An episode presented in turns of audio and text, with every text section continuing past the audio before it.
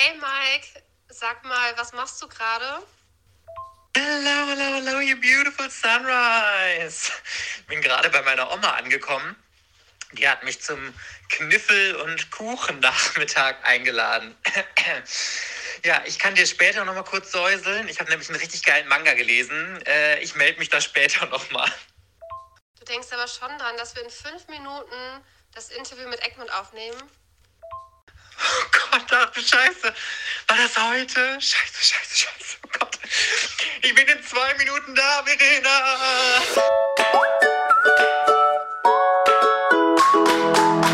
Herzlich willkommen bei Otaku, dem Manga- und Anime-Podcast. Yeah! Mit Verena und der Princess of Hohle Fritten, Mike. Hello, hello, hello, Buddy Peoples and welcome back. Es ist Sonntag und hier sind Mike und Verena für euch. Hallo. Mit Special Guest heute. Wir freuen uns sehr, dass der Micha von Egmont da ist. Hallo, schön, dass du dir die Zeit genommen hast. Moin, moin. Ja, vielen Dank für eure Einladung. Bin froh, hier zu sein. Ja, wir freuen uns auch total und wir wollen direkt mit einem super coolen Thema äh, einsteigen, weil Egmont hat sich ja ähm, bereit erklärt, ein Thema anzugehen, das immer mal wieder hochkommt, dass alte Klassiker in Deutschland rausgebracht werden. Und ihr habt jetzt angekündigt, Mila Superstar als Luxus Edition rauszubringen. Kannst du uns mal erklären, wie es dazu überhaupt gekommen ist? Ja, kann ich gerne. Also es ist, ähm, also normalerweise arbeiten wir immer sehr ordentlich und haben irgendwie ähm, viel Struktur in unseren Sachen, ähm, aber wir geben auch dem Chaos natürlich so ein bisschen Raum und das äh, hat bei Mila eine große Rolle gespielt, weil es eine Liste von einem Ex-Kollegen gab, von dem guten Chris, also der leider jetzt nicht mehr bei Egmont Manga arbeitet. Aber der hatte sich mit diesem Thema Klassiker, also gerade auch was so vielleicht früher mal als Anime im deutschen Fernsehen schon mal lief, beschäftigt. Das ist aber bestimmt 15 Jahre her ungefähr. Und da war die Zeit noch nicht so wirklich reif dafür. Also da war der Markt ja auch noch nicht so groß, wie er jetzt ist. Es gab noch nicht so viele unterschiedliche Formate wie jetzt und so. Aber er hat halt diese Liste angelegt. Und ich habe irgendwie halt ja, vor zwei Jahren, glaube ich, halt mal durch, durch, durch alte Detail, äh, durch alte Files geguckt, weil ich irgendwas von ihm gesucht habe, bin halt auf die gestoßen und habe die dann mit in unser nächstes Manga-Meeting genommen. Und dann sind wir die Liste durchgegangen. Und da waren viele gute Titel drauf, ähm, sicherlich einige, die ihr kennt, aber bei Mila ist dann halt gleich irgendwie so ein Begeisterungssturm losgebrochen. Also ich erinnere mich noch daran, wie echt alle so, ja, das müssen wir unbedingt machen. Und ähm, da war dann eigentlich in dem Moment schon klar, dass wir halt, dass, dass wir das irgendwie probieren sollten. Und da ging es auch relativ schnell. Also ich habe das in Japan angefragt und die waren ein bisschen überrascht tatsächlich von der Anfrage, weil das ja, also da ja auch noch ein viel älteres Thema eigentlich ist. Die Manga-Ausgabe ist ja da vor Ewigkeiten rausgekommen äh, und haben sich gefreut über unser Angebot und dann und dann ging das los, ja. Das ist ja auch eine total mutige Sache von euch, weil Sportmangas und Deutschland ist ja allgemein eine relativ schwierige Kiste gewesen. Gut, jetzt hat Haikyuu bewiesen, es funktioniert doch. Ähm, habt ihr, also ich, ich frage mich, mit welchem Gefühl geht ihr daran? Sagt ihr, okay, das ist jetzt für uns einfach ein riesiges Experiment und wir wollten es trotzdem machen? Oder denkt ihr, okay, jetzt ist die Zeit reif für Mila?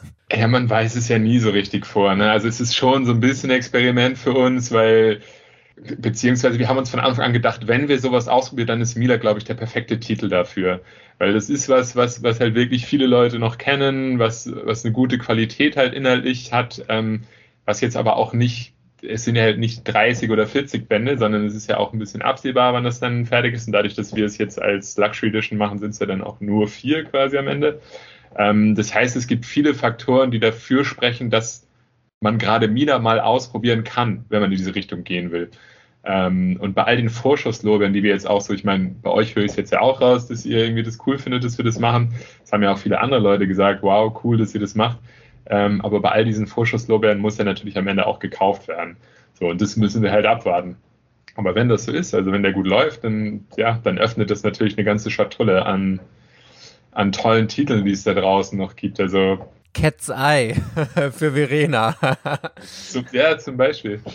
Ja, also ich weiß nicht, das ist ja einfach, der Manga-Markt ist ja schon so viel älter in Japan. Es gibt einfach, es gibt so viel krasses Zeug, was hier nicht rausgekommen ist, was vielleicht jetzt auch nicht in, in der A-Reihe steht. Wobei ich Mila würde ich mal so in die, in die Top-Reihe mit einreihen, aber es gibt ja auch noch viele andere Titel, die man hier vielleicht nicht so gut kennt. Und ähm, ja, also für alle da draußen, wenn ihr Mila kauft, dann kann es natürlich gut sein, dass nicht nur wir, sondern auch andere Verlage danach ziehen und anderen Kram probieren, vielleicht aus der Zeit. Also ich werde Mila auf jeden Fall kaufen. Äh, das ist sicher und ich habe, ähm, ich kann ja mal anregen, äh, den Manga zu Rock'n'Roll Kids und zu Georgie. Die fehlen auch noch unbedingt in Deutschland und die sind kurz. Also Ashita Night ist, glaube ich, nur vier Bände, also so viel dickere. Die gab es ja schon in Frankreich und Lady Georgie gab es ja auch schon in Frankreich. Also könnte man noch mal da damals gucken, wie die halt liefen. Georgie ist auch nur fünf Bände. Und ich habe mir jetzt auch Number Six, äh, die neue Flagge, gekauft. Ist ja Hardcover. Und das ist ja auch, ähm, also ist noch nicht angekommen. Das Paket ist leider verzögert und kommt jetzt das morgen an oder übermorgen. Auf jeden Fall ist das jetzt auch so ein neuer Trend, dass ihr jetzt ganz viele Hardcover-Bände rausbringt und dann immer so kürzere Reihen, die man, Mila ja auch, die dann in Sammelbänden veröffentlicht werden zu einem etwas höheren Preis, aber dafür halt auch in einer edleren Aufmachung. Ähm, und welche Vorteile bieten euch denn diese Auflagen? Ähm, also einige. Ich, ähm, erstmal danke für deine Tipps zu den alten Reihen, die du gerne äh, bei uns sehen würdest. Das, ich kann auch verraten im Vorgespräch, Verena hat gerade schon zwei ganz äh, interessante Sachen gesagt zu, äh, zu Egmont Manga, die ich mir auch gleich aufgeschrieben habe. Also das ist ganz lehrreich, dieses Gespräch für mich. Ähm, aber ja, zu den, zu den Klassik, also zu den Luxury Editions, die wir machen, das hat, das hat einige Vorteile. Erstmal, was ich ja gerade schon meinte, es gibt halt einfach eine super große Schatztruhe irgendwie an, an vergangenem Material manchmal Sachen, die wir schon rausgebracht haben, manchmal Sachen, die es irgendwie noch nicht gibt, ähm, wo es meiner Meinung nach viele Geschichten äh, gibt, die es verdient haben, halt in so einer schönen Ausstattung rausgebracht zu werden. Ähm, das Zweite, das habe ich vorhin auch schon mal so ein bisschen anklingen lassen, aber jetzt gerade, das merkt man ja auch seit ein paar Jahren, ist einfach diese Formatvielfalt äh, auf dem deutschen Markt ständig weiter angewachsen, damit auch die Preisvielfalt. Also es ist halt mittlerweile viel einfacher, ein 30-Euro-Produkt zu produzieren, rauszustellen und mit einigermaßen äh, großer Wahrscheinlichkeit sagen zu können, dass es auch Abnehmer findet, dass es gekauft wird. Das war vor ein paar Jahren nicht so. Das liegt auch daran, dass der Markt halt ein bisschen erwachsener wird und größer geworden ist. Deswegen kann man diese Produkte gerade machen. Ähm, und das Dritte ist, glaube ich, es macht halt auch einfach Spaß, sowas zu machen. Es macht, äh, macht als Lektor Spaß, weil du kannst halt plötzlich irgendwie mehr Sachen verwirklichen, die du vielleicht bei anderen Produkten, die nicht, nicht so hochpreisig sind, dir nicht leisten könntest. Also du kannst halt coolen, coolen Lack drauf machen, du kannst Hochprägung machen, du kannst Farbseiten ohne Ende machen. Also weil du gerade Number 6 angesprochen hast, da haben wir ja, glaube ich, jetzt in Band 1 20 Farbseiten drin, auch Sachen, die es halt vorher nur in Schwarz-Weiß gab, als Kapitelcover und so. Band 2 und Band 3 haben dann, meine ich, auch noch eine Bonus-Story dabei. Ähm, sind, glaube ich, auch so 20 oder vielleicht ein bisschen mehr. Und haben halt auch jeweils nochmal, ich glaube, 16 oder 18 Farbseiten oder so. Also man kann einfach viel Kram machen irgendwie als Lektor und es macht dann eben auch Spaß, sowas dann so eine Luxury Edition zu betreuen. Und von, von den Top-Listen sind die Luxury Editions, die kommen ja auch, glaube ich, ganz gut an, oder? Dass die momentan in den Verkaufscharts immer relativ weit oben stehen, was das dann bestätigt, dass die Fans das wirklich auch haben wollen. Und auch rein, wo ich dachte, zum Beispiel Kamikaze Keito Jan, das braucht man noch nicht, das kriegt man noch relativ gut gebraucht, aber dann sowas ist dann auch relativ gut äh, verkauft worden. Ja, total. Also ich war auch ein bisschen überrascht. Wir haben das ja jetzt schon eine Weile länger ausprobiert, irgendwie das, das zu machen. Und das, mal sind Sachen besser gelaufen, mal schlechter. Also was ich das ähm, allererste, was wir ausprobiert haben, oder eines der ersten, die richtig gut gelaufen waren, war diese ähm, schwarze mit Goldschrift. Ähm, weiß, kommt gar nicht auf den Titel. Aber was ich eigentlich erzählen wollte, es war so ein bisschen durch. Doch, in Another, Another war das. Genau, Another war das. Also der, der kam richtig gut an, aber da gab es halt auch in der Zeit so zwei, drei Sachen, die, die nicht so gut liefen. Und jetzt, weiß nicht, seit zwei Jahren, da sind viele, sind viele Treffer dabei. Ähm, und ja, also Leute nehmen es gut an, deswegen machen wir es natürlich auch gerne weiter zum Beispiel ja auch die Sailor Moon Eternal Edition. Das ist ja, glaube ich, einer, äh, das ist ja gleichzeitig Fluch und Segen, habe ich immer so ein bisschen das Gefühl für euch, weil Sailor Moon ist natürlich so ein Dauerbrenner, aber ähm, ihr habt ja auch sehr immer mit Verschiebungen zu kämpfen. Also ich weiß nicht, ob darfst du irgendwie was dazu sagen? Kannst du irgendwie mal ein bisschen Awareness dafür schaffen, warum es da immer diese Verschiebungen gibt? Ähm, ja, kann ich. Also ich, ich kann dir jetzt nicht, nicht alles erzählen, was so hinter den Kulissen abgeht, klar, aber ähm, nur mal so ein Beispiel vielleicht, was, äh, was vielleicht auch da draußen gut nachvollziehbar ist. Es gibt halt bei die meisten Manga-Farben, die werden mit CMYK angemischt. Also für alle, die das nicht kennen, sind vier Farben, die, aus denen man eigentlich alle anderen Farben mischen kann. Ähm, nun gibt es aber bei einigen japanischen Druckereien, die benutzen noch eine fünfte Farbe oder halt irgendwie eine Sonderfarbe, die wir hier normalerweise nicht nutzen. Und oft wird das simuliert Aber bei sowas wie Sailor Moon macht man das natürlich nicht. Da versucht man dann eben auch, diese fünfte Farbe zu benutzen und möglichst nah ranzukommen. Da legt die Autorin natürlich auch viel Wert drauf. Aber trotz allem ist es so, dass es da immer noch mal kleine Unterschiede gibt. Also wir, weiß ich, wir nutzen hier natürlich auch ein bisschen anderes Papier, als es in Japan benutzt wird. Dann wird diese Farbe halt hier unter ein bisschen anderen Bedingungen angemischt. Dann ist auch, wenn wir dann nachher die Andrucke bekommen, das Licht hier natürlich anders als, weiß ich, allein wenn es bewölkt ist oder so, wirkt so eine Farbe ganz anders, als wenn die Sonne scheint. Also das ist, weil man ja jetzt nicht täglich mit arbeitet, kann man sich das vielleicht nicht so gut vorstellen, aber es gibt, gerade wenn das dann halt in, bei so Produkten, die, wo es eben so wichtig ist, dass die an die Originalqualität rankommen, da gibt es dann, da wird es so komplex mit dieser Farbanmischung, da gibt es so viele Faktoren, die darauf einspielen, ähm, dass das teilweise in der Produktion bei uns dann zu Verzögerungen führt aber auch dann, wenn wir es halt nach Japan schicken und die sich das angucken und dann eben sagen, naja, da vielleicht nochmal das Grün, Müh waldiger oder Müh froschgrüner oder was auch immer, dann kriegen wir es zurück und versuchen das halt irgendwie bei uns nachzubilden, dann geht es wieder, haben wir es vielleicht gerade so geschafft, dann geht es wieder dahin. Also wir hatten jetzt bei dem letzten, ich glaube, bei dem letzten Sailor Moon, den wir jetzt durchgemacht haben in der Produktion, da hatten wir, glaube ich, neun oder zehn Andrucke von einer Seite, weil die halt immer, ja, weil nicht, das nicht ganz passte so. Und dann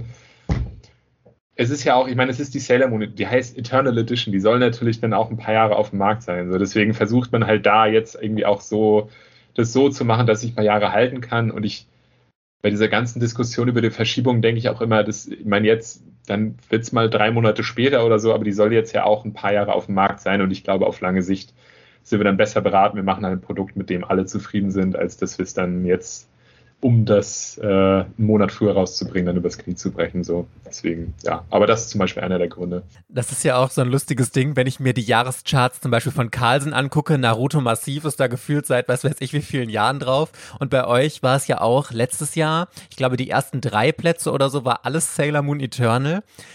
Also nur für mein Verständnis ist es dann wirklich, dass die trotz des, es ist ja ein relativ hoher Preis, trotzdem mehr verkauft werden als alle anderen äh, normalen Bände, die ihr habt, oder werden da diese Luxus-Editions anders gezählt in den Charts? Ich weiß nicht, auf welche, du beziehst dich auf die MC Metis Charts oder welche legst du? Also ihr hattet, glaube ich, letztes Jahr so Jahrescharts, was eure bestverkauften Titel waren? Ja, genau, also das, ähm, man, man, muss natürlich einen Unterschied ziehen zwischen verkaufte Menge und äh, Umsatz, den man erzielt mit einem Produkt und normalerweise liegen halt die Luxury Editions natürlich sehr hoch bei dem erzielten Umsatz, weil die eben viel kosten und bei der Menge dann ein bisschen niedriger.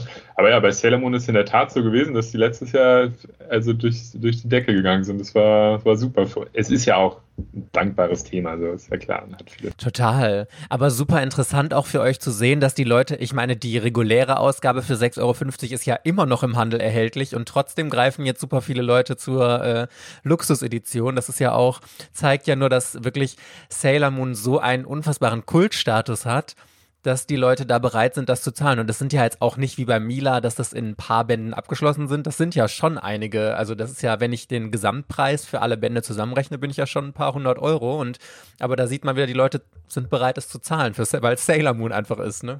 Ja, auf jeden Fall. Was mich halt daran auch immer freut, aber bei dieser Geschichte sehen so starke Frauenfiguren da drin sind. Das ist ja auch was, was wir irgendwie gerne bei uns im Verlagsprogramm haben und dann da, da freut es mich dann auch doppelt. Also wenn man Finde ich sehr unterstützenswert. genau. Also ich habe die Auflage von Sailor Moon davor tatsächlich übersprungen. Ich habe die ganz alte, noch die gespiegelte und habe mir jetzt dann tatsächlich die Eternal zugelegt. Band 6 fehlt leider. Voll dumm, weil ich natürlich Band 6 bei euch nicht vorbestellt hatte. Und den, den kriegt man jetzt ganz einfach ausgetauscht. Ne? Dann hätte ich jetzt ihn zweimal gehabt, aber das habe ich noch gar nicht. Ein bisschen dumm gelaufen und die anderen hatte ich so gut wie alle vorbestellt. Aber okay. Ähm, Nochmal ein anderes Thema und zwar ist es ja momentan noch so, dass ihr relativ viele kürzere Reihen bringt. Also ähm, die Boyslauf-Bände sind ja generell meistens Einzelbände oder halt ein, zwei, drei Bände, dann sind die schon abgeschlossen. Oder auch sowas wie Parasite in Love oder Voynich Hotel und so. Äh, welche Gründe liegen denn in dieser Fokussierung, dass ihr momentan vermehrt kürzere abgeschlossene Reihen oder sogar Einzelbände bringt? Ähm, das liegt daran, dass wir einfach ein bisschen flexibel bleiben wollen. Also wir ähm, haben so pro Programm 90 Titel ungefähr, die wir rausbringen. 60 davon sind meistens Folgebände, also Serien, die dann schon gestartet sind und die wir dann natürlich halt weiterhin machen. Und 30 Bände sind immer so ein neuer Kram, den wir halt dann in dem Programm rausbringen können. Und wenn wir jetzt theoretisch dann in dem Programm halt zehn lange Serien starten würden, da jeweils dann drei Bände von machen in dem Programm, dann wären diese drei sicher schon weg. Und dann werden die nicht nur für das Programm weg, sondern auch für die nächsten vier, fünf Programme. Und da muss man halt immer so ein bisschen eine Balance schaffen, dass du halt, wenn du Serien reinnimmst, die nur drei oder vier Bände haben, dann kannst du eben in, in dem Folgeprogramm dann wieder was Neues machen mit diesen Slots. So. Das ist ein bisschen der Vorteil, den so kürzere Serien für uns programmatisch haben. Ähm, und andererseits finde ich aber auch, ich, ich verstehe und ich bin auch selber, also ich habe auch natürlich, wenn ich Serien mag, dann will ich, dass die 50, 500 Bände irgendwie haben, aber äh, es gibt halt auch viele, viele gute mit kurzen, äh, kürzere Serien. Also weiß nicht, Voynich Hotel, das ist ja gerade schon angesprochen, das ist eine Top-Serie, finde ich, und es wäre schade, wenn man die nicht machen würde, nur weil man halt nur lange Serien machen will irgendwie. Ähm, aber du hast vorhin auch, das ist ja kurz nochmal dieses Boys Love-Phänomen angesprochen. Ähm, das erklärt sich auch, also es wird ja uns oft irgendwie gesagt, dass wir halt sehr, sehr viel Boys Love machen und viel unter den neuen Bänden halt Boys Love ist. Das erklärt sich aber auch ein bisschen aus diesem Phänomen, dass halt Boys Love einfach sehr viele One-Shots hat und sehr viele kürzere Serien. Ähm, und deswegen ist es so, dass man da halt sehr viele Neuheiten ständig hat, weil du in jedem Programm eigentlich irgendwelche Serien hast, die zu Ende gehen oder du musst irgendwelche One-Shot-Slots füllen. Und deswegen scheint es immer ein bisschen so, als würden wir irgendwie ganz viel neues Boys Love machen. Aber tatsächlich ist es seit Jahren eigentlich relativ gleich. Also wir haben so 15, 16 Boys Love pro Programm aus diesen 90 Titeln. Das ist jetzt, glaube ich, ja, seit 2017 ungefähr hat sich das nicht groß geändert. Aber liegt auch daran dann, dass man natürlich von euch relativ viel Love kauft, gefühlt, weil ihr da momentan mit das größte ähm, Angebot halt habt. Also wenn man jetzt Hayabusa noch rausrechnet, da wart ihr halt vorher, glaube ich, Marktführer bei den, äh, zumindest bei, im Boys Love Genre. Ich hatte immer noch gedacht, das liegt so ein bisschen daran, weil ihr ja noch äh, diese Problemreihen habt. Also halt immer noch laufende Reihen, die schon relativ lange laufen. Und wenn man dann halt neue Reihen dazu nimmt, die so lang sind, dass man jetzt vielleicht, dass es halt hilft, diese Problemreihen so ein bisschen abzuschließen, dass die halt irgendwann zum Ende gebracht werden. Und da ist es ja, finde ich das richtig gut, weil so, ähm, weiß nicht, so bis so 2018, 19 hatte man teilweise ein bisschen, war man so ein bisschen verloren und dachte, was ist mit den Reihen? Da kommt halt nichts mehr. Und das war aber jetzt, fand ich, 2020, 21 war ja der Trend wieder so, dass tatsächlich wirklich auch die Reihen ähm, Kür, keine Rinne, Liebeslügen, Our Miracles, die sind jetzt wirklich wieder bei einem zwei, also zwei Bände pro Jahr Rhythmus. Da hatte ich nochmal ähm, nachgeschaut und ich habe da jetzt keine Ausnahme gefunden, wo es halt nicht geklappt hat. Wenn es mal sieben Monate waren, dann waren es danach nur noch fünf Monate und das ist halt super. Und es ist auch jetzt, glaube ich, so ohne Preiserhöhung großartig. Ne? Also wenn, dann war es halt ein Euro, aber es war jetzt keine signifikante Preiserhöhung. Ähm, gibt es da noch neue Pläne, wie man äh, solche Reihen noch schneller abschließen könnte, dass man, was weiß ich, Sammelbände oder durch Preiserhöhung ist noch zu dass man es dadurch noch beschleunigen kann? Oder es gibt jetzt auch bei High Rise Invasion, kommt jetzt 19 bis 21, kommt ja ähm, in einem Dreierpaket raus. Wäre das auf, äh, weiß ich nicht, Kühe, keine Rinne oder so übertragbar, dass man dann sagt, okay, wir bringen jetzt vier Bände oder drei Bände zusammen raus und dann wäre man ja auch noch schneller fertig? Ja, das stimmt. Also erstmal auch bei euren Fragen vor ist mir das auch schon aufgefallen, aber jetzt auch im Gespräch nochmal, ihr recherchiert das echt gut. Also ihr wisst ganz schön viel über unser Programm. Ähm, also ja, wir, wir machen das halt ein bisschen schneller jetzt, genau. Das liegt natürlich auch daran, dass man sich das jetzt leichter leisten kann. Also wenn der Markt so gut läuft und wir halt sehr viel Umsatz machen, dann ist ja klar, können wir das halt auch ein bisschen querfinanzieren und dann solche Problemreihen in Anführungsstrichen irgendwie ein bisschen schneller veröffentlichen. Ähm, wir sind jetzt, was die, was die Taktung angeht, da glaube ich, an einem Maximum, was ich oder was wir zumindest so im, im Programm auch haben wollen, weil da ist natürlich auch klar, wenn man dann einen Titel, ein, zwei ADK macht pro Jahr, dann nehmen die ja auch den Platz für andere Sachen weg. Also wir haben halt nun mal begrenzten Platz, den wir nur machen können. Ähm, aber wir probieren diese, diese Bundle-Geschichte jetzt äh, vermehrt. Also wir haben ja das erste, was du gerade schon angesprochen hast. Ähm, jetzt kommt er im Januar oder Anfang nächsten Jahres raus. Und wir werden im Folgeprogramm auch weitere Bundles probieren. Also es bietet sich immer dann an, wenn eine Serie schon zu Ende ist in Japan und wir halt wissen, dass wir auf ähm, eine bestimmte Bandanzahl zusteuern, dann probieren wir diese Bundle. Also wenn das noch offen ist in Japan, dann hat man halt ja irgendwann das Problem, dass man dann vielleicht zwei, drei Bundle gemacht hat, dann weiß man nicht, ob man das im letzten dann auch noch mit drei Bänden in einem Bundle hinbekommt oder so. Deswegen machen wir das halt hauptsächlich bei solchen rein ähm, und probieren das eben so ein bisschen Preiserhöhung, also wie gesagt, wie du auch schon sagtest, nicht so viel, aber ein bisschen dann leichter über die Bühne zu kriegen. Aber man muss leider auch dabei sagen, wir verdienen da nicht viel Geld. Deswegen, also verlieren auch teilweise dann mit solchen Sachen Geld. Und ich weiß, dass die Leute da draußen das natürlich dann haben wollen und wir würden uns auch ärgern, wenn es so wäre. Deswegen machen wir es ja auch. Es ist ja auch freut uns ja dann auch, wenn wir die Sachen endlich mal äh, weitermachen können. Als Lektor ist man dann ja auch bei so einer Serie investiert. Aber ja, geht dann halt leider manchmal nicht so schnell, wie man es gerne hätte.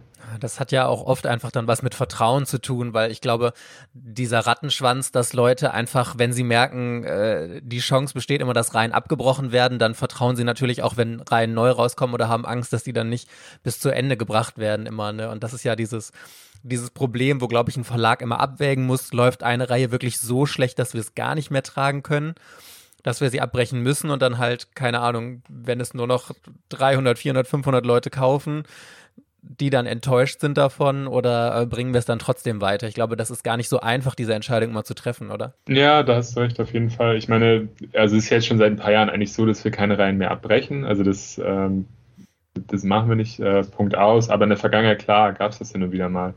Ähm, es ist dann aber auch dieses Thema mit Abbruch, das spielt dann nicht nur für die Fans eine Rolle, sondern ja auch uns, den Lizenzgebern gegenüber und den, den Autoren, weil das sendet natürlich auch eigentlich ein fatales Signal äh, an unsere Lizenzgeber, wenn wir sagen, hey, die tut uns leid, wir waren zwar am Anfang überzeugt von der Reihe, aber jetzt kommt die nicht gut genug an, dann es ist auch für die schwierig, das dann ihren Autoren ähm, zu erklären und so. Deswegen, also eigentlich, ne, wir, wir brechen kategorisch eigentlich gerade keine Reihen ab. Was wir halt da halt machen, ist, die ein bisschen langsamer rauszubringen ähm, um das äh, ein bisschen leichter im Programm zu haben ähm, mit der Wirtschaftlichkeit, aber abbrechen werden wir nicht. Aber ist nicht, wenn man alle zwei Jahre rausbringt, fast schon Abbruch, ist der Lizenzgeber dann entspannter, wenn man sagt, okay, wir, also das ist jetzt natürlich übertrieben, aber bei manchen Serien war das ja, eine, ich, ich weiß, ihr habt euch total gebessert auf jeden Fall, aber war es ja wirklich, dass dann alle zwei Jahre nur noch ein Band rausgekommen ist oder so, ist dann, sagt der Lizenzgeber dazu dann nichts oder, ähm, oder wie wird das hingenommen? Das ist tatsächlich was anderes dann, ja. Also dieser Abbruch, ich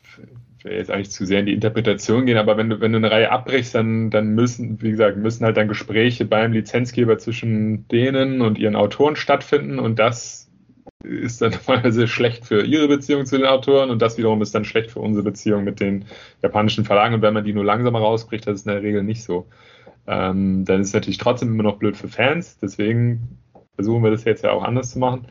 Ähm, aber ja, Genau, also für, für die Beziehung zu den Lizenzgebern ist es tatsächlich ein Unterschied. Ja, verstehe ich. Ich denke mir immer, wir leben ja alle in unserer eigenen Internet-Bubble, wo, ähm, oder auch auf Social Media sind ja die Geschmäcker nochmal so ein bisschen anders und die, es gibt immer kleine, kleine Minderheiten, die aber besonders laut sind, dass sie so wahrgenommen werden. Und ich habe immer das Gefühl, gerade bei euch, unter gefühlt fast jedem Posting mit Nachdrucken ist die große Flut, wir wollen Inuyasha, wann kommt endlich eine Neuauflage von Inuyasha raus? Raus. Und ihr habt es ja als Verlag einfach auch viel besser im Blick. Glaubst du, dass die Nachfrage nach Inuyasha groß genug wäre, diese super lange Serie nochmal neu rauszubringen, vielleicht in einer 3 in 1 Edition? Oder sagst du, die Leute, die da immer so laut sind, das sind ein paar hundert und es würde sich einfach nicht lohnen, dafür alles nochmal neu aufzurollen, weil ihr vielleicht Erfahrung habt von der äh, New Edition, dass die sich eh schon nicht mehr so gut verkauft hat. Ja, also das, du sprichst ja jetzt verschiedene Sachen an, aber ja, genau, die eine Sache ist halt die Bubble, dass man natürlich, wenn man dann an so einer Serie hängt und äh, versucht, dann Nachdruck auf die Reihe zu bekommen, dann spricht man natürlich auch viel mit anderen Leuten, die das genauso sehen. Ähm, und wir, gerade Inuyasha, das sind ja auch, ich habe jetzt 23 Bände, die da gerade nicht, äh, nicht verfügbar sind die noch dazu halt sehr teuer in der Produktion waren, weil die auch ähnlich wie Sailor Moon halt so eine Goldfolie nutzen. Und wenn wir da in den Stückzahlen, wo wir denken, dass wir die absetzen könnten, nochmal nachdrucken würden, dann wird es halt leider echt ein Heiden Geld kosten. Und in diese Vorlage können wir halt nicht gehen. Ähm, und das, wenn du dann, wir hatten ja, glaube ich, auch diese Unterschriftensammlung dazu, diese Petition, da waren es, meine ich, ich, also ich glaube, es waren unter 1000 Unterschriften. Ich will mir da jetzt nicht ganz festlegen, vielleicht war es auch ein bisschen mehr. Ähm, aber wenn man so überlegen würde, diese 1000, selbst wenn es 1000 Leute waren, die würden dann ja auch nicht alle dieser 23 Bände kaufen. Da hätte vielleicht der erste, dem fehlt Band 12, oder der zweite, der hat alles außer Band 2 oder dem fehlt was ab Band 15 oder was auch immer. Das heißt, wir müssen diese 1000 Leute ja auch nochmal dividieren durch die Zahl, die dann tatsächlich am Ende den einen Band kaufen würde. Und da wird es ja, wird's dann halt leider einfach schwierig. Ähm, aber das andere, was du gerade gesagt hast, also ob man jetzt eine andere Edition macht, das geht uns da natürlich auch durch den Kopf. Ich glaube, dass die meisten, die jetzt dann schreien nach diesen Bänden, eher halt genau den Band haben wollen in der Ausstattung, wie sie damals halt die anderen Bände gekauft haben, damit es dann dazu passt. Ähm, deswegen ist das eben auch so schwierig nachzudrucken. Wenn man die jetzt nochmal neu rausbringen würde, ganz anders, dann ist es eine andere Sache. Dann wäre es natürlich ein bisschen leichter. Aber auch da haben wir bei Inuyasha ja auch schon zwei Ausgaben gehabt. Also das, und das nimmt natürlich dann auch immer die potenzielle Zahl der Käufer oder verringert die halt ein bisschen. Deswegen ja, spielen leider viele Sachen irgendwie da rein bei Inuyasha, die es schwierig machen, das umzusetzen. Kann ich total verstehen. Ich finde es immer nur ganz faszinierend, zu welchen exorbitanten Preisen diese Sachen im Internet dann angeboten werden. Und ich frage mich wirklich, wie viele Leute bereit sind, solche Preise zu zahlen, weil wenn niemand das zahlen würde, würde es ja nicht zu solchen Preisen angeboten werden. Also ganz spannend. Ähm, ich frage mich aber auch noch allgemein, Rumiko Takahashi ähm, die aktuelle Serie Kyokai no Rinne läuft ja ziemlich schlecht. Glaubst du, dass ähm, einfach ihre alten Serien stärker waren oder dass es nicht mehr so die richtige Zeit für sie ist, wenn man jetzt zum Beispiel, also es sind jetzt wieder mehrere Fragen gemixt, aber wenn man jetzt zum Beispiel Ranma einhalb nochmal rausbringen würde, Glaubst du, das würde besser funktionieren wieder? Das ist eine gute Frage. Also ich, man, man es ist ja nicht alles Gold, was Künstler machen. Das ist, ist so. Also meine, man sieht es jetzt halt zum Beispiel auch bei, bei Chainsaw Man. Der Autor hat ja auch in Deutschland schon eine andere Serie vorher rausgebracht, die eben nicht so gut lief wie das, was jetzt total durch die Decke geht. Ähm, nur weil ein Autor einmal halt mega viel Erfolg gehabt hat, heißt es ja nicht, dass die nächsten Serien dann auch so gut sind bezogen jetzt auf deine konkrete Frage zu Rumiko Takahashi und Ranma einhalb, ja, ich fand schon, dass Ranma einhalb besonders gut war. Also ich lese, äh, auch wenn ich das jetzt noch lese, das, ich muss darüber lachen, ich finde es lustig. Ähm, da glaube ich schon, dass die Serie so ein bisschen die Nase vorne hat vor anderen. Aber auch da sitzen natürlich sehr, sehr viele Bände. Da müsste man dann auch eben genauer vorher gucken, äh, ob man das macht.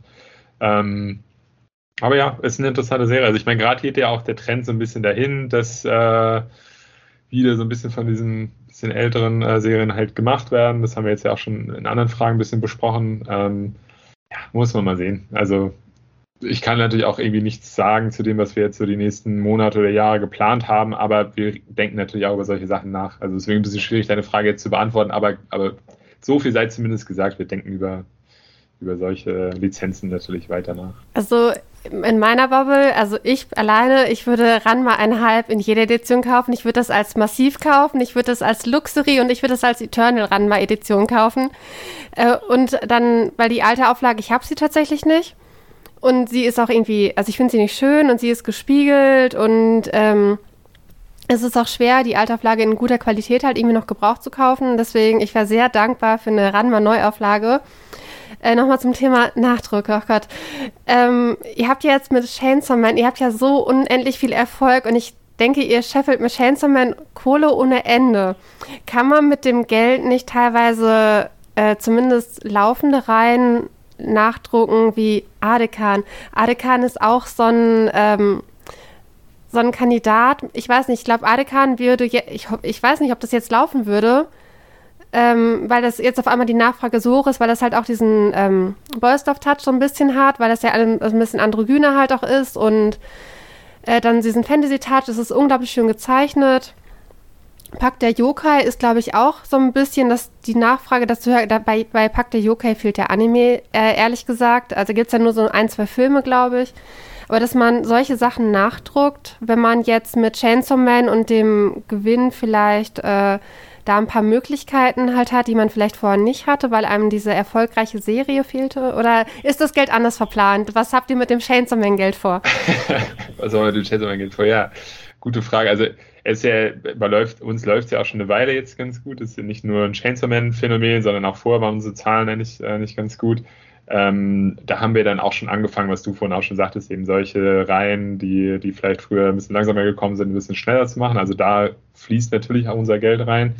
Ähm, aber man muss natürlich so, also erstmal, das Geld landet leider nicht alles auf meinem Konto. Das ist irgendwie nicht so, als habe ich das dann alles plötzlich zur Verfügung. Beziehungsweise auch nicht auf unserem Abteilungskonto, sondern wir sind ja Teil von einem Konzern. Das heißt, äh, das ist Wohl und Wehe. Also in guten Zeiten heißt es, dass wir natürlich auch immer großen Teil von dem Geld, was wir machen, das fließt dann einfach in den Konzern zurück.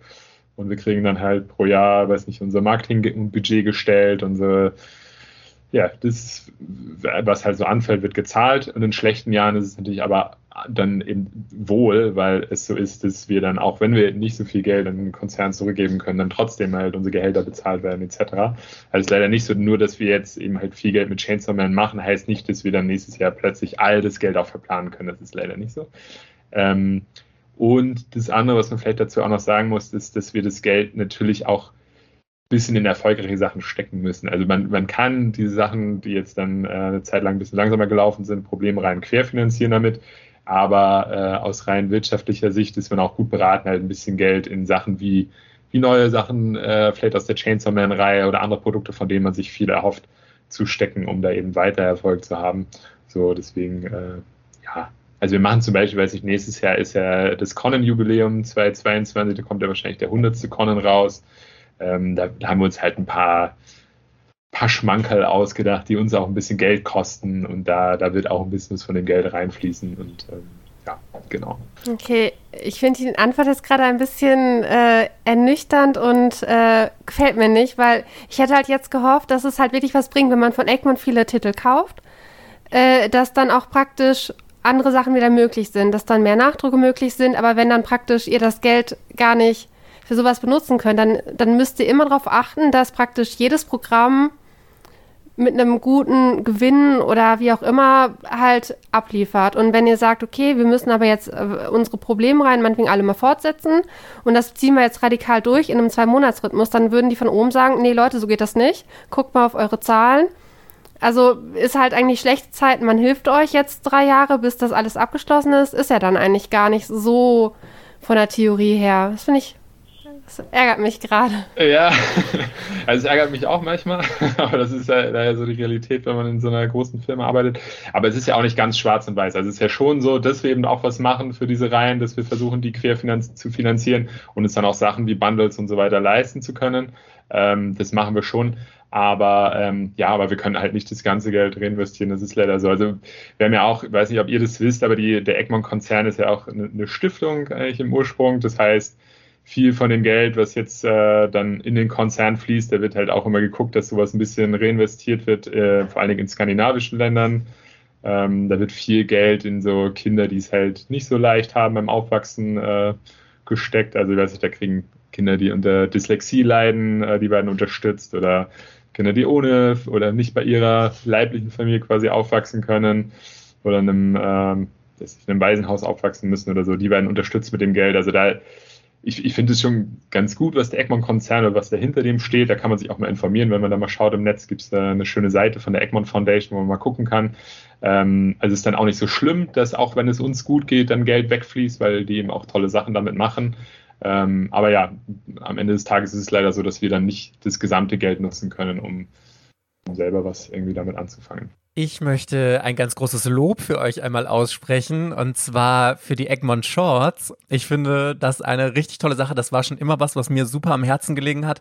Japanische Mangas sind toll, aber ich finde immer auch ganz toll, wenn äh, deutsche Nachwuchs-Mangakas ähm, gefördert werden. Und Carlsen hatte ja schon mal so ein ähnliches Konzept wie ihr mit den Chibis die aber, ähm, also das hatte ich von Comic-Shops gehört, so ein bisschen das Problem hatten, dass sie halt immer in Boxen verkauft wurden und dadurch konnte man nur komplette Boxen und es ist ja auch wieder schwierig für Leute, dass sie sagen, ich kaufe mir jetzt so ein kleines Ding für zwei Euro, um mal reinzulesen. Und ich finde, ihr habt ein wirklich fantastisches Konzept gefunden, dadurch, dass ihr die kostenlos anbietet, wenn man äh, zu einem bestimmten Preis im Online-Shop äh, bestellt. Also, dass es ja im Grunde dadurch refinanziert wird.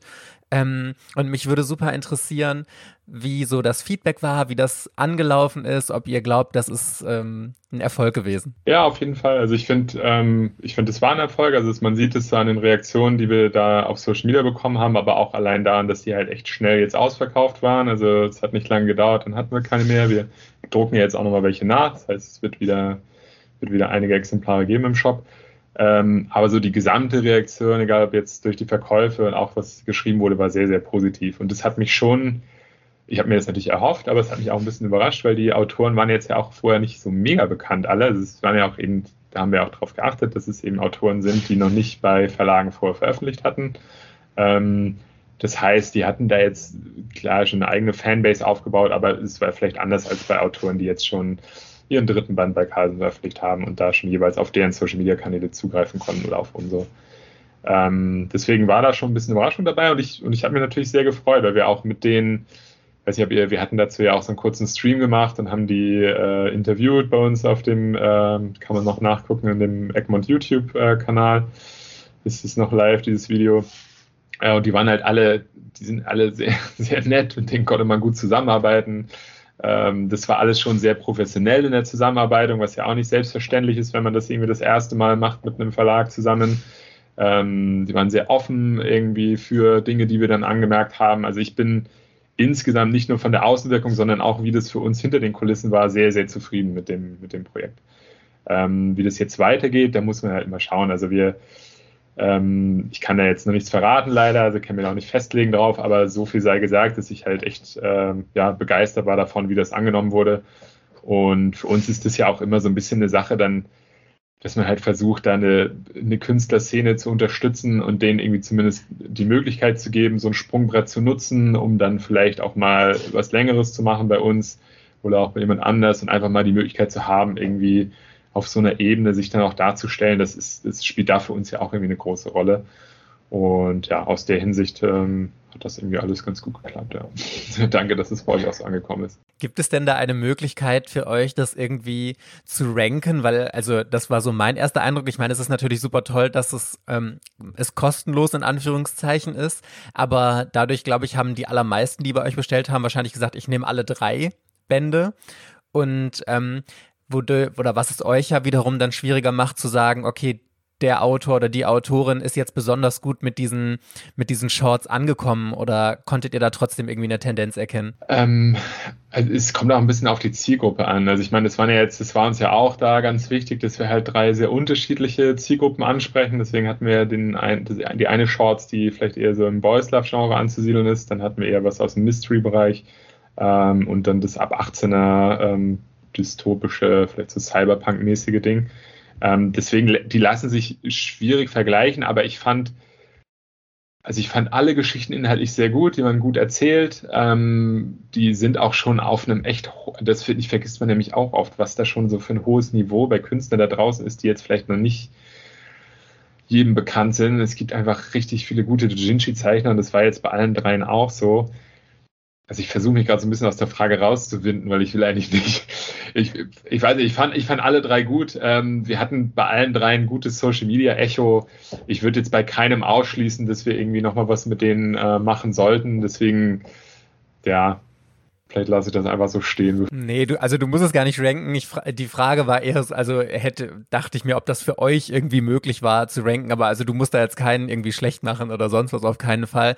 Also ich kann ja mein persönliches Highlight sagen, war tatsächlich von Daniel Eichinger. Äh, war wirklich großartig. Das war, hatten wir auch schon mal im Podcast gelobt, weil das finde ich so eine perfekt rundum, wirklich so ein Short, so eine Short Story war, die super erzählt war und so. Und ähm, habe ich Daniel auch direkt ein Kompliment geschrieben und gesagt, das war einfach großartig gemacht. Aber die anderen waren natürlich auch süß. Und wie du sagst, es sind halt unterschiedliche Zielgruppen und äh, zielt auf andere Leute. Aber ist denn auch der Plan, äh, dass es nochmal ein zweiter, also nicht zweite Auflage von denen, die es schon gibt, sondern von neuen Mangakas gibt. Ja.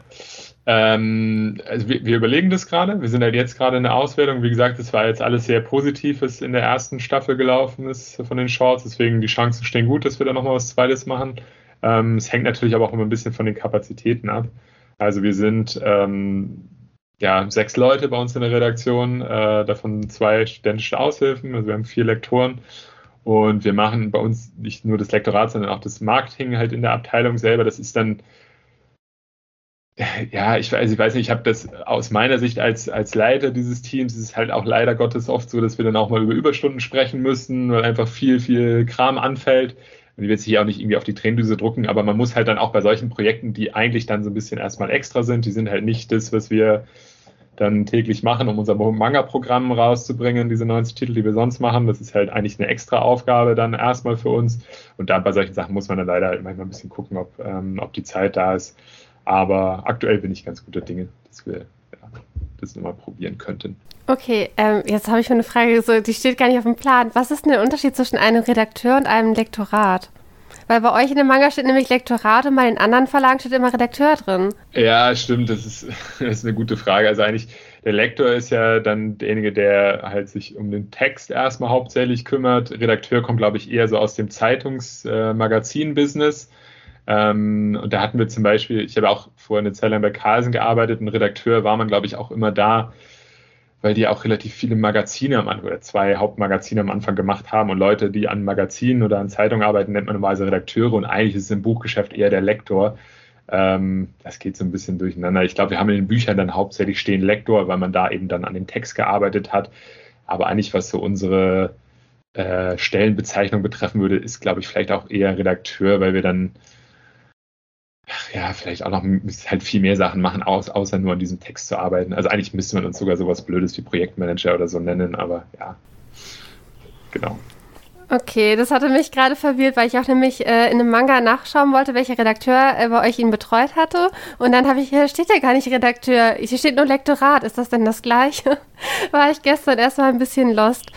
Ähm, und jetzt kam das gerade wieder auf. Okay. Ähm, äh, dann noch zu eurer Webseite. Ähm, tatsächlich, ich bin immer wieder, dass ich erstmal durcheinander komme, weil es gibt ja Egmont Shop und Egmont Manga. In der Egmont Manga ist diese dunkle Seite, auf der man aber keine Manga kaufen kann. Aber auf Egmont Shop kann man unter dem Unterpunkt Manga Manga kaufen. Das muss man nochmal, das muss man nochmal den Zuschauern oder den Zuhörern erklären tatsächlich, dass die da nicht auf der falschen Seite landen. Die Seite hat sich auch gemacht mittlerweile. Das ist ähm, die Sortierung ist, die Sortierung ist immer noch nicht die beste, aber man kann äh, relativ weit im Voraus schon vorbestellen, ne? Ähm, jetzt hatte ich eigentlich ursprünglich wollte ich fragen, ob euch das generell hilft, wenn man halt im Webshop bei euch direkt bestellt, dass ihr dann, ob ihr dann mehr an den Manga halt verdient. Jetzt, wo ich denke, das Geld geht ja sowieso äh, dann praktisch von euch weg, also dass es schon wieder fast egal ist. Dann kann ich auch einen Comic-Shop, dann kann ich auch einen Comic-Shop unterstützen, habe ich dann gerade kurz gedacht. Aber hat es denn generell bei euch Vorteile, im Webshop zu bestellen oder vielleicht vorzubestellen, weil wenn ich jetzt Adekan und der Joker und alles so für das nächste Dreivierteljahr schon vorbestelle, dann wisst ihr ja schon mal, ach guck mal, wir haben ja schon im Webshop unsere Vorbestellung, äh, dass ihr dann wisst, okay, die Auflage muss größer werden oder sowas. Ich, ich muss, glaube ich, kurz diese Botschaft zurechtrücken, die ich da vorhin gesendet habe. Also mit dem Geld, was wir machen, wir haben natürlich schon größere Spielräume. Es ist nicht so, als würde jetzt alles weggehen, aber es ist eben leider auch nicht so, als bekommen wir alles. Also es ist schon, es ist schon schön, wenn ihr unseren Kram kauft, da freuen wir uns auf jeden Fall drüber. Und es bietet uns dann auch mehr Möglichkeiten in der Zukunft. Ähm, zum Webshop, also wenn man im Internet bestellt, dann genau, dann freuen wir uns schon natürlich, wenn man unseren Shop benutzt. Da ist klar, da bleibt dann mehr hängen bei uns, weil wir eben nicht zahlen müssen, dass jemand anders sowas betreibt. Das ist ja logisch.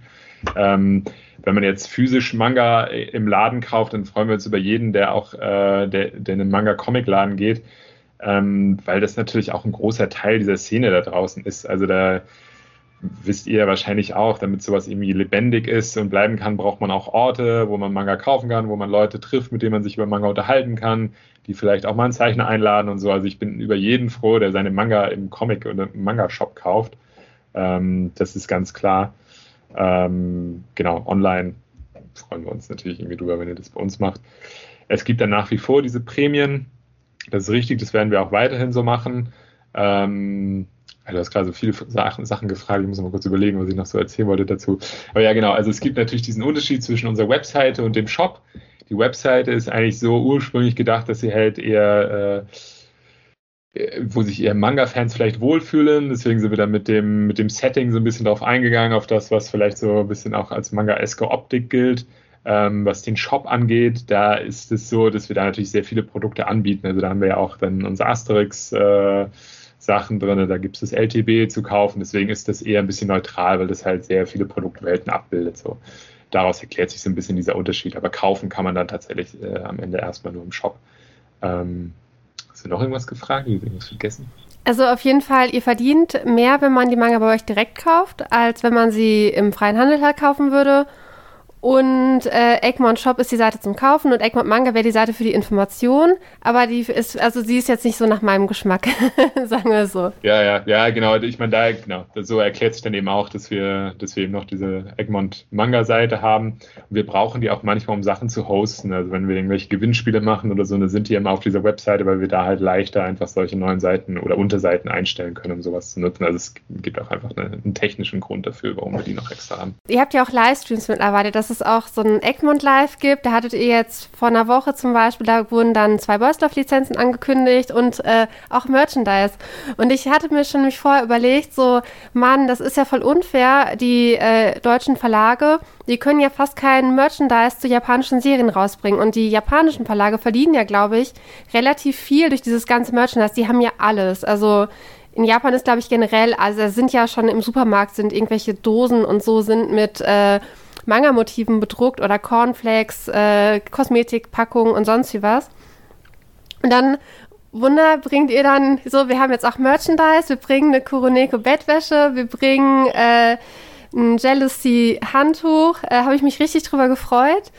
Die Produktbilder müssten, glaube ich, noch ein bisschen überarbeitet werden, dass man sich besser vorstellen kann, äh, wie das nun aussieht. Die sind so zu klein, finde ich, die Produktbilder. Die müssten äh, ein bisschen äh, schöner sein. Und mich interessiert generell, woran liegt das denn, dass, dass es immer noch so schwer ist, äh, offizielles Merchandise, dass ihr das auch verk verkaufen dürft? Das ist halt wirklich, wirklich selten, dass man mal japanisches Merchandise in deutschen Shops halt hat. Also ja, in Manga-Shops halt. Ja. Ich, ja, okay. Also ich würde sagen, an zwei Dingen liegt es. Einmal daran, dass wir natürlich zuallererst Manga-Publisher sind. Das ist das, was wir gut können, das ähm, Erfahrung haben. Deswegen ist äh, so eine Merch-Produktion auch natürlich immer was Neues für uns. Ist deswegen ein bisschen schwieriger. Ähm, ist dann jetzt auch, wie ich ja vorhin auch schon gesagt habe, bei Mila wenn wir sowas ausprobieren, dann, wenn sich das gut verkauft, dann machen wir natürlich auch mehr davon. Wenn nicht, dann eben nicht. Deswegen ist es natürlich auch jetzt ein bisschen für uns so ein Experiment ähm, mit dem Merchandise. Ähm, und, aber der zweite Grund, weswegen das generell schwierig ist für uns, sowas zu machen, ist auch einfach, dass es meistens beim Merchandise mehr Lizenzgeber gibt. Also da verhandeln wir dann nicht nur mit dem japanischen Manga-Verlag, sondern da stehen dann auch oft japanische Merchandise-Firmen hinter oder auch mal eine Anime-Firma, die vielleicht die Rechte an dem Merchandise hält. Ähm, und das macht solche Verhandlungen einfach schwieriger und länger und kostspieliger.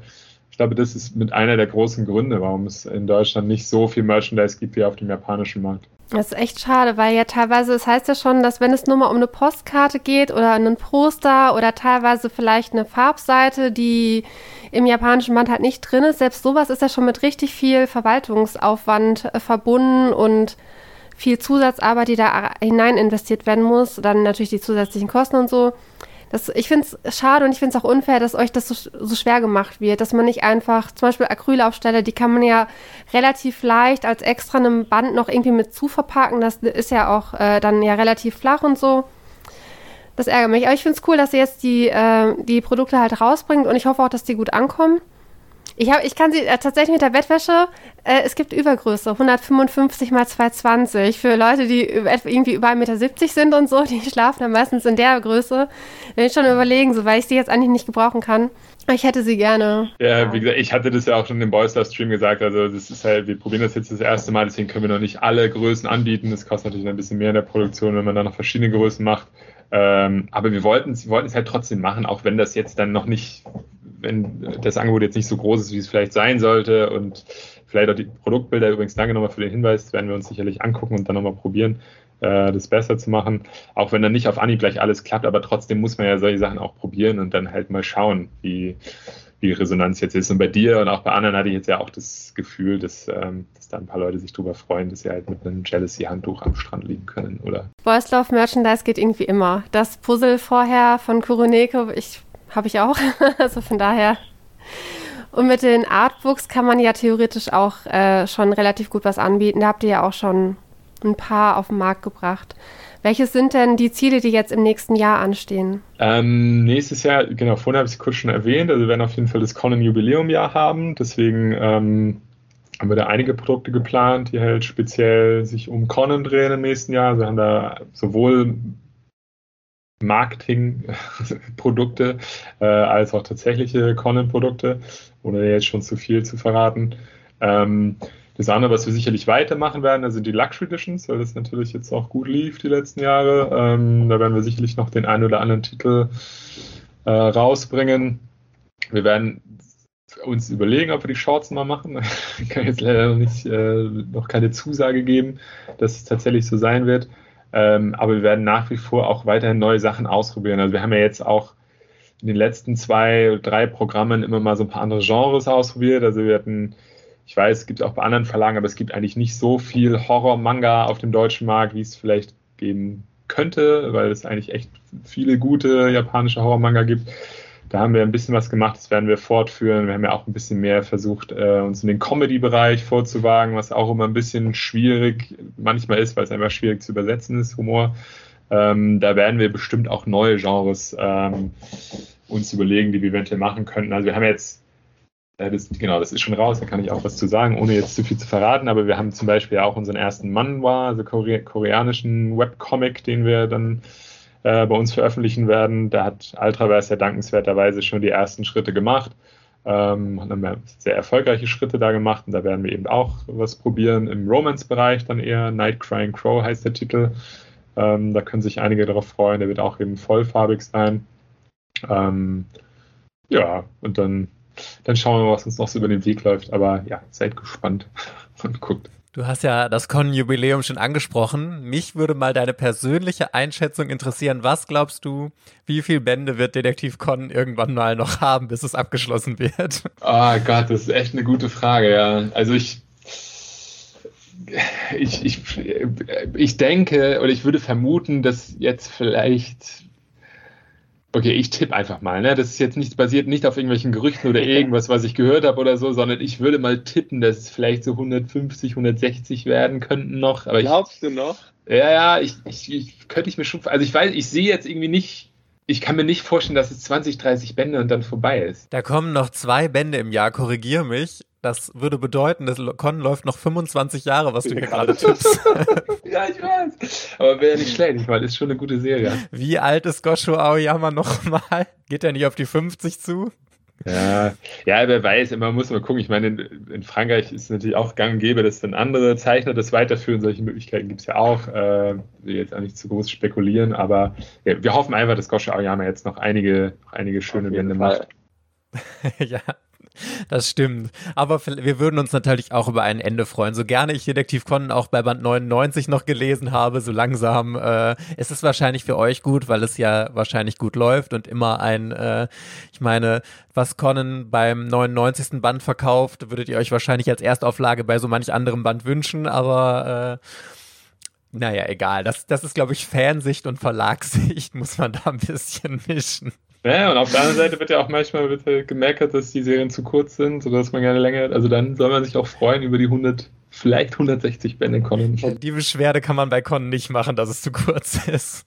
Okay, mich würde zum Abschied noch interessieren zwei Fragen. Einmal, was so dein persönliches Highlight äh, bei Egmont ist und bei äh, was du glaubst, welche Serien von euch noch viel zu wenig Beachtung finden. Also mein persönliches Highlight ist nach wie vor immer noch Atelier of Witchhead. Ist nicht, äh, genau, Verena und ich hatten gestern äh, im Vorgespräch auch schon ein bisschen kurz darüber geredet. Also ich äh, für alle, die es nicht kennen, unheimlich schöne Geschichte über, eine, über ein junges Mädchen, die zu einer Hexe wird und ähm, was besonders toll daran ist, finde ich, dass dieses Magiesystem, was da beschrieben wird in der Geschichte, ähm, sehr viel mit Zeichnen gemein hat. Also wenn man Magie wirken will in der Welt von Attia Futschet, dann muss man zeichnen, muss man Symbole zeichnen und aus diesen gezeichneten Symbolen ergibt sich dann irgendwie eine, eine magische Konsequenz. Und ich finde es so toll, weil das ja auch irgendwie eine, ja, ein Symbol ist für was, was Mangas eigentlich sind. Also wenn jemand Mangas zeichnen kann, es hat auch irgendwie ein bisschen was Magisches. Es ist irgendwie schon sehr krass, was man dann halt, was die Leute für, für Welten erwecken. Und ja, das gefällt mir irgendwie bei Atelier Fruitchat, dass das so auf diesen zwei Ebenen funktioniert. Ähm, und dann ist es auch einfach eine gut, gut gezeichnete und gut erzählte Geschichte. Also es ist nach wie vor einer meiner Favoriten. Wir wollten ja auch Kamomo Shirahama nach Leipzig einladen, 2019, 2019, 2020. Ja, hat leider nicht geklappt, aber ja, vielleicht wird das ja nochmal in Zukunft was. Und vielleicht, was noch nicht so viel auf oder was noch mehr Aufmerksamkeit haben sollte, deine zweite Frage ist ähm, My Broken Mariko, finde ich. Ähm, das ist, der ist jetzt gerade rausgekommen bei uns. Das ist ein Titel, der sich mit, ähm, mit Suizid beschäftigt, äh, von einer jungen, äh, jungen Frau. Die Geschichte wird erzählt aus der Sicht der Freundin, ähm, die leider aus den Nachrichten erfahren muss, dass, ihre, dass sich ihre Freundin umgebracht hat. Und dann geht es in der Story halt um die Gründe und darum, wie, wie halt die Freundin damit umgeht ähm, und ein bisschen um das Andenken dieser Person, aber auch, ja, um, und auch darum, wie, wie, es eben dazu kam, also um, um, die Depression, unter der die Freundin gelitten hat. Ich will jetzt da nicht zu viel spoilern, aber es sind halt sehr, sehr heavy Themen, aber die, ja, die einfach Aufmerksamkeit verdienen und äh, wir haben uns damals sehr gefreut, dass wir den Manga machen durften. Ähm, eben nicht nur, weil er ein guter Manga ist, sondern weil wir eben auch finden, dass das ein Thema ist, was, was mehr besprochen werden sollte. Ähm, das ist ja immer so ein bisschen, weiß nicht, dieses, bei so Tabuthemen, so ein Paradox, dass man irgendwie, wenn man dann mal sowas anspricht, dass dann plötzlich ganz viele Leute irgendwie damit was anfangen können und vielleicht auch schon solche Erfahrungen gemacht haben. Aber es muss eben erstmal angestoßen werden. Und da bin ich froh, dass wir in so einer Position sind, dass wir unseren Verlag und diese Plattform, die uns das bietet, dann eben auch nutzen können für solche Sachen, um solche Themen mal ja, ein bisschen prominenter zu machen. Genau, deswegen da würde ich mich freuen, wenn das noch mehr Leute kaufen und darüber reden. Super, vielen, vielen Dank, dass du dir heute die Zeit genommen hast. Gibt es noch irgendwas, was du zum Schluss loswerden möchtest? äh, ja, genau, also meine Abschlussworte quasi. Ich weiß, ich habe jetzt vielleicht ja auch einige mitgekriegt, es gibt ein neues Ärzte-Album. Ähm, ich bin, äh, bin auch Ärzte-Fan und die haben so einen ganz tollen Spruch in einem ihrer Alben. Da sagen die, mach dein Ding, steh dazu, äh, heul nicht rum, wenn andere lachen. Ich finde, das ist immer ein ganz schönes Motto so für, ja, für jeden, um es mitzunehmen. Äh, deswegen wären das meine Abschlussworte. Perfekt. Vielen, vielen Dank, dass du heute hier gewesen bist und euch fürs Zuhören. Ich hoffe, ihr konntet euch ein bisschen inspirieren lassen. Es wurden vielleicht ein paar Sachen aufgeklärt, die euch interessiert haben. Yes, und dann hoffen wir, dass wir euch in der nächsten Ortaco-Folge wiederhören. Bis dann, ihr Lieben. Tschüss. Ciao. Ciao.